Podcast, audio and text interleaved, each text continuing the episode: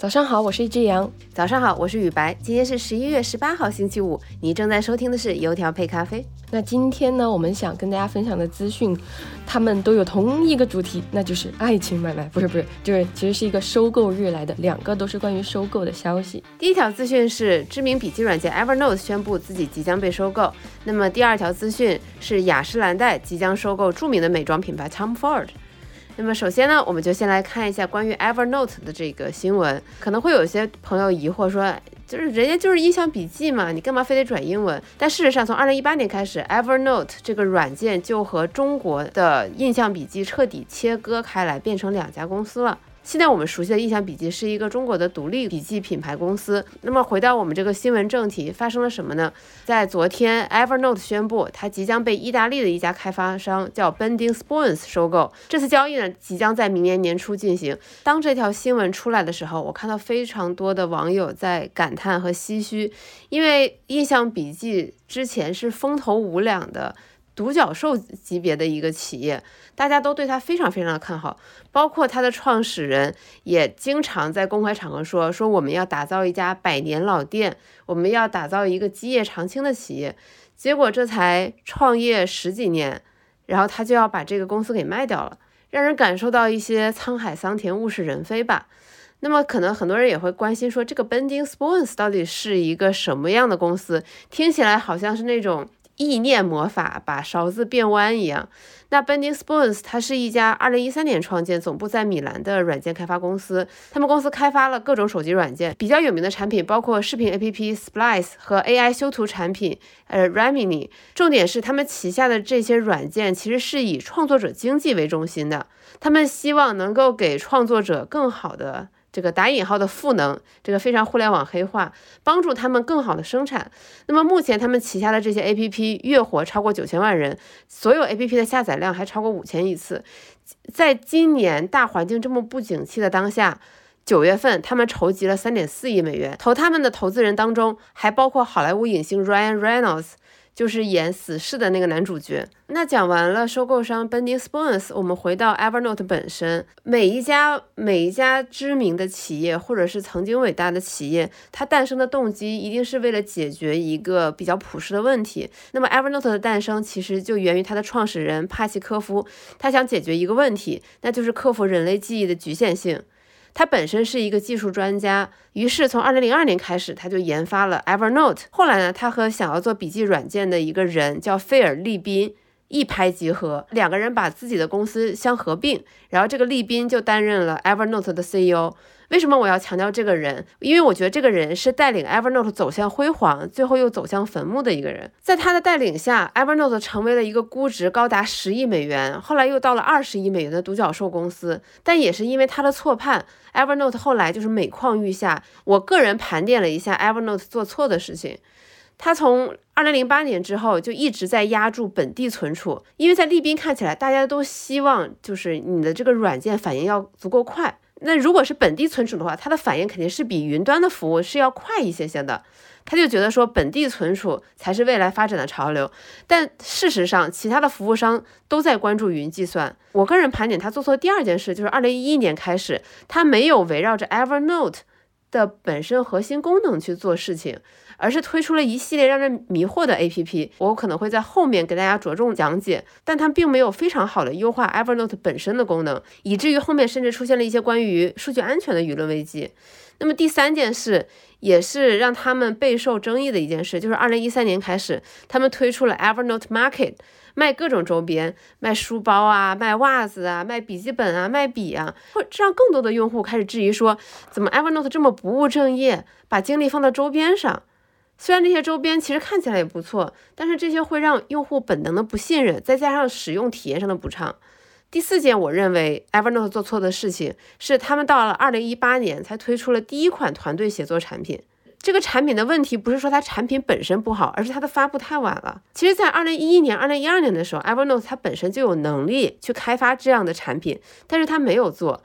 等二零一八年他们发布的时候，这种基于团队的生产力市场已经很饱和了，已经有 Slack、有 Box、有 Google Drive。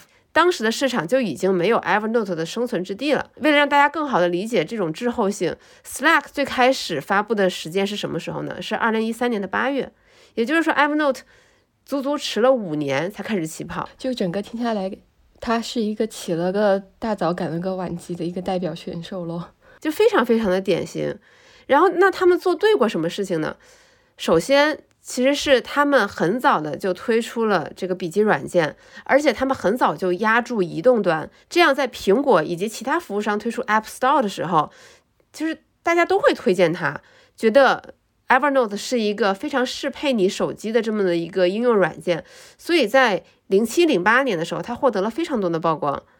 那么他们做对的第二件事，也是我刚才说利宾带 Evernote 走向辉煌的一个举措，是他一直非常坚持要推广免费版本，让大家使用免费版本和使用付费版本的那个体验差距没有到那么大。他是这么认为的，他认为通过提供非常好用的免费产品，可以让用户粘性大大的增强。虽然之后 Evernote 改变了这些收费策略，但是在这之前他确实做到了，他帮助 Evernote 获得了上千万的用户。那么他们还做对的第三件事是进军中国。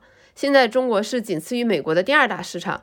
虽然中国的印象笔记大家褒贬不一，且褒的比较少，但印象笔记还是活得很不错。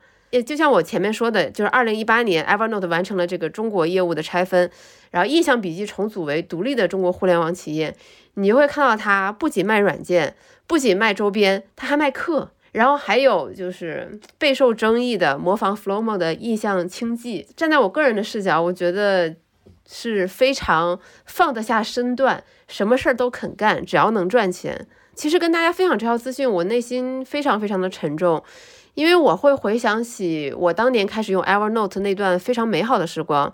就像我刚才说的，我从一零年前后开始用，应该也算国内比较早期使用 Evernote 的那一大批人了。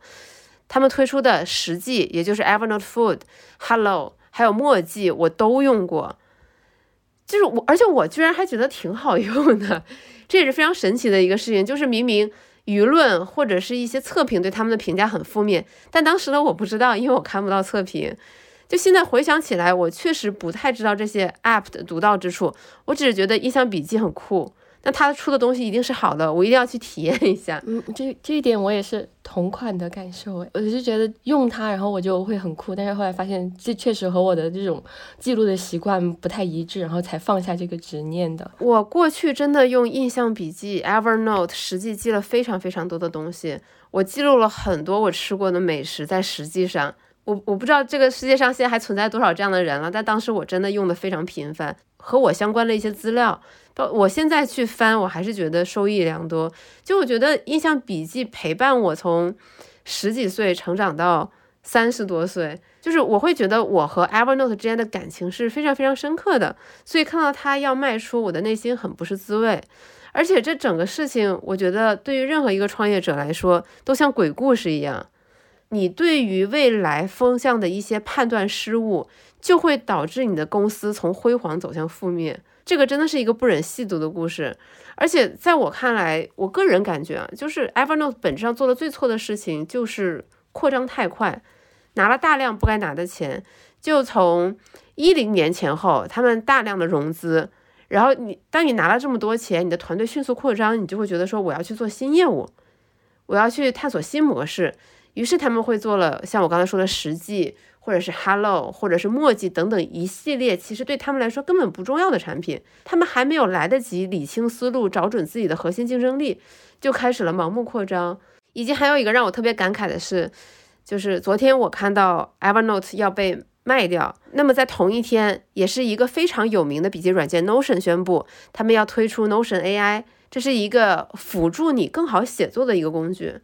就这个是让我很唏嘘，就是后来者还在不断的创新，推出让市场 wow 的新产品，而作为鼻祖，曾经红极一时的 Evernote 却永远失去了这种创新的能力。当然，这个永远可能也只是暂时的。我也很希望，当它被 Bending Spoons 收购了之后，能够焕发新的生机。对，其实刚刚你在介绍的时候，我也有注意到，就这个收购方嘛，它也是有这个 AI 的业务，也许 AI 再加上 Evernote。又会重新和这个 Notion 再一次就同台竞争。对，毕竟 Bending Spoons 它也是一个自称以创作者为中心的这么一个集团。那么我也很希望，也很祝福 Evernote 能重新焕发生机。那我们接下来看今天的第二条收购新闻，在当地时间十一月十五日，美国雅诗兰黛集团宣布以二十八亿美元收购 Tom Ford。不得不说，这个消息还挺令人惊讶的。就虽然说 Tom Ford 的香水在近几年的确是收获了非常不错的口碑，但它归根结底，我觉得在我心里，它还是一个专注于时装，并且它也是起家于时装的这么一个品牌。就是它和化妆品巨头雅诗兰黛的画风，我觉得并不是很搭。而且这个金额之大，算是雅诗兰黛集团史上金额最大的一次收购，而且也有可能是今年美国时尚行业金额最大的收购。所以综上所述，我看到这个新闻出来的时候，我一度以为自己看错了。那这一次收购。雅诗兰黛到底图什么呢？Tom Ford 又能从中获得什么呢？我们还是按照老规矩，先分别从他们都是干什么的说起。就是雅诗兰黛，呃，大家都很熟悉，就是它有什么小棕瓶啊什么的，但是它远远不止于此。就我们可以现在想象自己跨进商场。其实那一刻，你很有可能就已经被雅诗兰黛包围了。除了雅诗兰黛本代，它旗下还有价格比较亲民的彩妆品牌 MAC，还有走天然路线的呃悦木之源，还有男孩子爱用的 Nap Series，还有高端的品牌海蓝之谜和祖马龙。而以上的这些我说的一串品牌，只是这个集团的冰山一角。看完它的这个业务分布之广，我们再抽象出来看一下一个比较呃宏观的数字，截止到。录制的此刻，雅诗兰黛的市值是七百九十多亿美元，就体量非常的庞大。但是今年以来，它的股价走势并不是很妙，就从一月最高点的三百七十美元跌到了现在的两百出头。从这个股价上，我们也能感受得到，可能它最近的经营上面，呃，发生了一些问题。从它最新的财报显示呢，整体上它的净销售额是下降了百分之十一，护肤品和彩妆部分的收入都在下滑，但是呢，香水不一样，它获得了百分之十八的正增长，包括前面的两个季度里，香水都是增长最强的部门。而香水正是本次收购的关键，大家先记住这一点，之后要考。那我们再看一下 Tom Ford，他又有什么厉害的？他是干什么的？呃，我们从业绩先入手。就这一次收购的公开报道当中，雅诗兰黛集团有透露，他说从二零一二年到二零二二年这十年的时间，呃，Tom Ford 一直保持着双位数的年复合增长率。而且 Tom Ford 在中美两国的市场上的表现都非常突出，都是两个国家香水的一种销售排行榜，经常就是前十名一类的。他们预计 Tom Ford 在未来的这几年的时间里，能够实现年销售额超过十亿美元的目标。那 Tom Ford 的香水为什么会卖的这么好呢？呃，Tom Ford 本身是一个明星设计师，呃，他职业生涯当中最高光的时刻之一就是。当年，他让当时发展陷入停滞的 GUCCI 起死回生。那在他作为一个，嗯，那那完成了这次改造之后，呃，Tom Ford 就离开了 GUCCI，成立了自己的品牌，而且在创立这创立了自己的时尚品牌，开始设计自己的衣服，并且他在第二年就携手雅诗兰黛推出了香水系列。然后他的这个定价在当时来说可以说是前无古人的高，呃，当时很多人都怀疑不会有人买账，但是时间证明，非但买了账，而且还是趋之若鹜。今天一瓶 Tom Ford 的香水，呃，五十毫升就两千两百五十人民币。同样是走这种高端路线的香水，像 LV，它的香水一百毫升才是两千三，就可想而知它的这个定价是有。多么的高，就除了这个香水本身的品质过硬，Tom Ford 的这个设计师他这些年做的事情也为这个品牌增添了很多的魅力。首先，他在主页上的功夫没有丢，发挥一直很稳定。呃，每一年的时装都非常的受欢迎，而且每一次遇到这种大型的活动，这个红毯上都有一水儿的明星，都是由他负责造型。此外，在二零零九年的时候，他还跨界作为导演拍了人气和口碑都非常高的电影《单身男子》。所以说，其实 Tom Ford 他本人就是这个品牌最大的一个品牌大使。他通过保证自己的这个形象非常的迷人、有个性、独特，然后来帮助这个品牌可以能够一直走这种高价、个性的路线。对比完你刚刚说的这一点，其实也说出了这一次收购里面就是非常多人的担心，他这样一个灵魂人物在收购之后，这个品牌还能不能继续下去？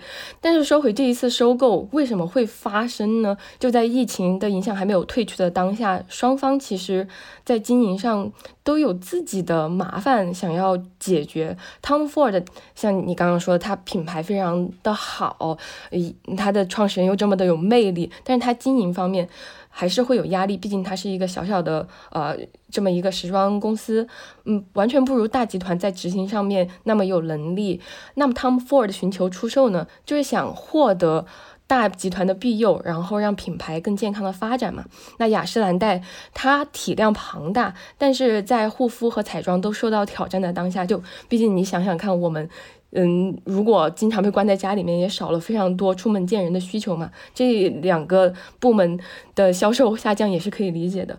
那这个时候，香水成为了增长最强劲的业务，而 Tom Ford 又是个中翘楚。当雅诗兰黛听到 Tom Ford 想要出售的时候，他自然就想到自己不可以失去。这么前景优良的合作，而且更不要说今年是雅诗兰黛和 Tom Ford 合作的第十六个年头了嘛。所以这一次收购，双方都算是各取所需，都能实现自己的目的。那以上就是今天想跟大家分享的所有的内容了。我们今天的一句话新闻是什么呢？昨天游戏圈有一个爆炸性的新闻，就是网易在第三季度的财报里披露，他们和暴雪的这个国服代理授权将在明年一月份到期，而且不会续。那么网友们都在猜测，谁会接手暴雪的国服代理授权？是腾讯还是米哈游还是谁谁谁？那么就有网友说，拼多多已经在和暴雪谈了，他说已经有百分之九十九点九九九的概率拿下。剩下的百分之零点零零一需要大家合力砍一刀，请大家多多助力。好的，这就是今天油条配咖啡的全部内容。祝你周五有个好心情，周末愉快，我们下周见。